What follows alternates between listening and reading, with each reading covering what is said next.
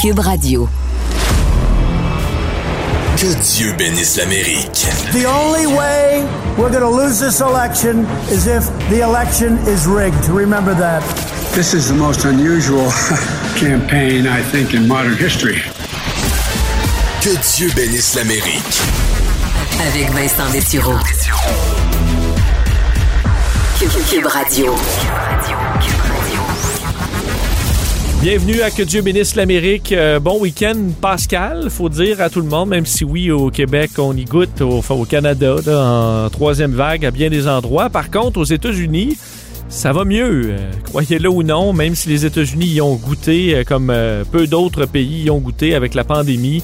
Ça va bien en raison de cette vaccination massive où on semble vraiment être capable de, d'empêcher une troisième vague en raison de cet important taux de vaccination. Euh, là-bas, faut dire que c'est un pays qui produit des vaccins. Ils ont gardé des vaccins pour eux, alors ça, ça s'explique un peu, mais c'est quand même la situation. Euh, alors bon, tant mieux pour nos euh, voisins du Sud. faut dire par contre, quand je dis qu'ils y ont goûté pendant la pandémie, un mot sur cette nouvelle du bon publiée par le, le Centre des préventions et de lutte contre les maladies, la CDC aux États-Unis. La COVID-19 a été la troisième cause de décès aux États-Unis en 2020, alors qu'au début de l'année 2020, c'était une maladie que personne connaissait. Faut le faire quand même. C'est devenu en quelques mois la troisième cause de mortalité aux États-Unis. Donc, après les maladies cardiovasculaires et le cancer. Et on sait que dans les complotistes et autres, plusieurs disaient Ah, mais c'est des gens qui seraient morts de toute façon. C'est comme la grippe les autres années aux États-Unis, la surmortalité, donc en moyenne, il est mort en 2020. 15% en fait presque 16, 15,9% plus de gens qu'en 2019. Et c'est un taux qui, en général, est plutôt en baisse, parce que, évidemment, on, on a euh, un système de santé qui est meilleur, des, de la salubrité et tout ça. Donc, depuis des décennies que ça monte, et quelques fluctuations aux États-Unis, entre autres avec euh, la crise des opioïdes, qui avait fait baisser un peu l'espérance de vie aux États-Unis, qui a fait des vagues de mortalité importantes, mais une hausse de 16% en une année. Euh, on a rarement vu ça. En fait, le taux par 100 000 habitants de morts aux États-Unis est passé en 2019 à 715 par 100 000 à 829 par euh, 100 000. Et là-dessus, sur ces décès, donc presque 400 000 sont dus euh, au, euh, au coronavirus. Fait quand même à noter, faut dire que troisième cause, là, ça compte des mois où il n'y a pas une mort du tout de la COVID aux États-Unis. Janvier, février, mars, qui est les premiers en ben, les premiers fin mars et début avril. Donc, si on regarde la moyenne vers la fin de l'année 2020, euh, ben, la COVID était vraisemblablement le tueur numéro un aux États-Unis. Euh, en décembre, si on prend les maladies cardiaques, où normalement c'est le chiffre, la maladie numéro un, c'est à peu près 60 000 décès par mois et la COVID euh, approchait des 80 000 morts par mois. Et en janvier, les 90 000 morts avant que finalement on réussisse à faire baisser cette courbe-là. Les hommes qui sont plus touchés que les femmes, ce sont les euh, chiffres préliminaires des euh, autorités américaines sur le bilan de la COVID qui se poursuit, hein, même si on a l'impression que c'est terminé aux États-Unis, euh, ça ne l'est pas. Encore entre 500 et 1200 décès par jour aux États-Unis, mais évidemment, c'est beaucoup dû à des cas qui sont, euh, qui sont arrivés par le passé parce que la courbe euh, est stable aux États-Unis. On peut dire ça, est stable quand même assez basse. On va espérer pour eux que ça se poursuive. Évidemment, dans l'actualité américaine, on va beaucoup en parler. D'ailleurs, je vous invite à rester des nôtres parce que dans les prochaines minutes, on va parler avec un résident de Minneapolis, un qui euh, demeure là-bas et qui euh, ben, passé à travers toute cette crise après la mort de George Floyd. C'est le procès du policier qui avait le genou sur la gorge de George Floyd pendant 9 minutes 29 secondes selon de nouvelles images qu'on a dévoilées lors du procès. Procès extrêmement émotif. D'ailleurs, je trouve j'étais... euh, attristé, là, évidemment, et bouleversé par certains témoignages de ce procès-là là, qui, qui- qui a commencé en début de semaine et qui s'est poursuivi. Entre autres, celui du euh, pauvre commis, jeune caissier Christopher Martin. C'est lui qui, après avoir reçu le 20 au dépanneur de George Floyd, qui voulait s'acheter des cigarettes, a vu un pigment bleu montrant que c'était euh, possiblement un faux billet. Et c'est lui qui a alerté donc son supérieur pour dire qu'il y a quelque chose qui se pas, qui a mené à l'intervention et qui aura mené donc au décès de George Floyd. Et ce pauvre commis-là qui veut rien faire de mal, qui veut juste gagner sa vie euh, avec assurément un, horrible salaire, puis il explique que quand tu te fais euh, payer par un faux billet, que tu t'en rends pas compte, dans ce magasin-là, on retire le montant sur ta paye. Donc, ces pauvres jeunes-là qui gagnent presque rien, ben, s'ils se font avoir comme ça, c'est retiré de leur paye.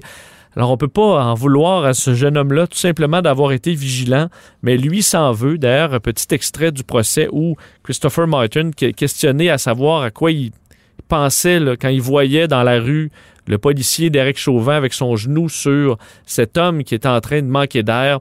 Écoutez ce qu'il avait à dire. What was going through your mind during that time period? Uh, disbelief and guilt. Why guilt? Um, if I would have just not taken the bill, this could have been avoided. If you Donc, qu'est-ce qui euh, se passe dans ta tête à ce moment-là? Il parle de culpabilité. Lui, on lui demande pourquoi. Parce que s'il n'avait pas pris ce billet-là, là, tout ça aurait pu être évité. Alors, se sent coupable, même si non, c'est absolument pas de sa faute, ça c'est clair. Alors, plusieurs témoins qui euh, passent à la barre. Évidemment, deux versions totalement différentes. Parce que du côté des avocats de Derek Chauvin, on fait valoir tout simplement que c'est un policier euh, d'expérience qui n'a fait que respecter son entraînement et que c'était une des façons de faire à ce moment-là qu'on lui avait montré qui était accepté et euh, que le décès de George Floyd est davantage dû là, à l'hypertension, maladie coronarienne, ingestion de méthamphétamine, du fentanyl, alors euh, que l'autre version parle tout simplement d'un policier qui a failli à son serment de policier, qui est de protéger la vie. Alors deux versions qui risquent évidemment, selon le jugement, d'enflammer les États-Unis à nouveau. Euh, point quand même beaucoup plus léger celui-là, mais qui a inquiété beaucoup de monde parce que dans les segments 101 de l'émission, dans les derniers mois, j'ai beaucoup parlé du système nucléaire américain, euh, de la défense, les procédures en cas euh, d'attaque nucléaire aux États-Unis, le football, donc cet, cet équipement qui suit le président partout pour pouvoir répliquer une frappe nucléaire très rapidement. Mais dans les derniers jours, sur le compte officiel du commandement stratégique de l'armée américaine, donc euh, le commandement des armes nucléaires aux États-Unis. Si vous allez sur Twitter, sur le compte officiel, à un moment donné apparaît un paquet de lettres et de ponctuation. En fait, c'est écrit point virgule L, point virgule, point virgule, G, M, L, X, puis un paquet de lettres. Et là, plusieurs personnes se demandaient, mais qu'est-ce qui se passe? Est-ce que le compte a été hacké? Est-ce que c'est un message codé? Euh, ça n'a pas été très long que ça a été partagé un peu partout avant que le tweet soit finalement supprimé. Et là, euh, tout le monde se grattait la tête à savoir, mais qu'est-ce qui se passe au commandement stratégique de l'armée américaine? Mais finalement, c'était quoi? Ben, les joies du télétravail. Imaginez-vous que le responsable du compte Twitter du commandement militaire était en télétravail. Il est parti quelques minutes, avait laissé le compte Twitter ouvert et son enfant en a profité pour aller jouer avec le clavier et a publié un tweet. Quand même le faire. Évidemment, on dit que euh, bon, rien de néfaste est arrivé, qu'il n'y a pas de piratage et euh, on peut pas déclencher l'arme nucléaire, là, même si c'est écrit un hashtag attaquer euh, la Russie, ça va ri- rien va se passer. Mais quand même, c'était pas leur meilleur coup, disons, au commandement des armes nucléaires. Alors, faudra, faudra faire peut-être un peu plus attention par la suite. Et un petit mot en terminant dans les nouvelles euh, que j'ai trouvées intéressantes aujourd'hui. Euh, le Washington Post sur la COVID, un peu puis tout ce qui s'est passé dans le système hospitalier américain qui est très compliqué parce que, évidemment, privé, où on mêle des organisations à but non lucratif qui s'adressent aux pauvres, d'autres aux beaucoup plus riches dossier euh, majeur sur le fait que les hôpitaux aux États-Unis, euh, qui sont en général des hôpitaux de riches, ou dans des coins beaucoup plus, euh, bon, mieux nantis, ont profité des millions et des millions de dollars donnés par le gouvernement en aide aux hôpitaux, beaucoup plus que les hôpitaux qui en arrachent dans des endroits où euh, il y a des communautés pauvres. On donne l'exemple, entre autres, de, euh, de Baylor Scott and White Health. Donc, on retrouve, c'est un hôpital à but non, euh, non lucratif au Texas qui avait au début, enfin en mai, supprimé 1200 emplois parce que on annulait des chirurgies électives qui sont très payantes pour des hôpitaux, euh, de sorte que c'était la panique. Le gouvernement a, tout de suite injecté presque un demi-milliard dans ce système-là au Texas pour les aider. Et à la fin de, la, de cette tempête-là, à la fin de 2020, le réseau hospitalier avait affiché un profit de 815 millions de dollars. C'était plus qu'en 2019. Alors, on les a aidés pour un demi-milliard.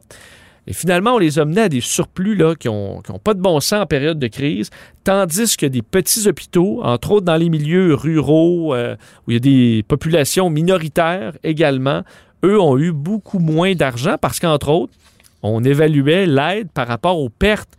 Mais les pertes dans des milieux riches, ça monte plus vite parce que c'est des chirurgies électives super payantes euh, qui coûtent des fortunes, tandis que là, le coût de régler la COVID est à peu près le même partout, de sorte qu'on n'a pas aidé euh, nécessairement les hôpitaux euh, plus pauvres au, niveau qu'il en aurait besoin. Malheureusement, dans, ce, dans certains cas, les hôpitaux qui ont carrément fermé. La clinique Mayo à Rochester, au Minnesota, s'attendait d'ailleurs à perdre 3 milliards de dollars en revenus, puis on parle d'un coin riche.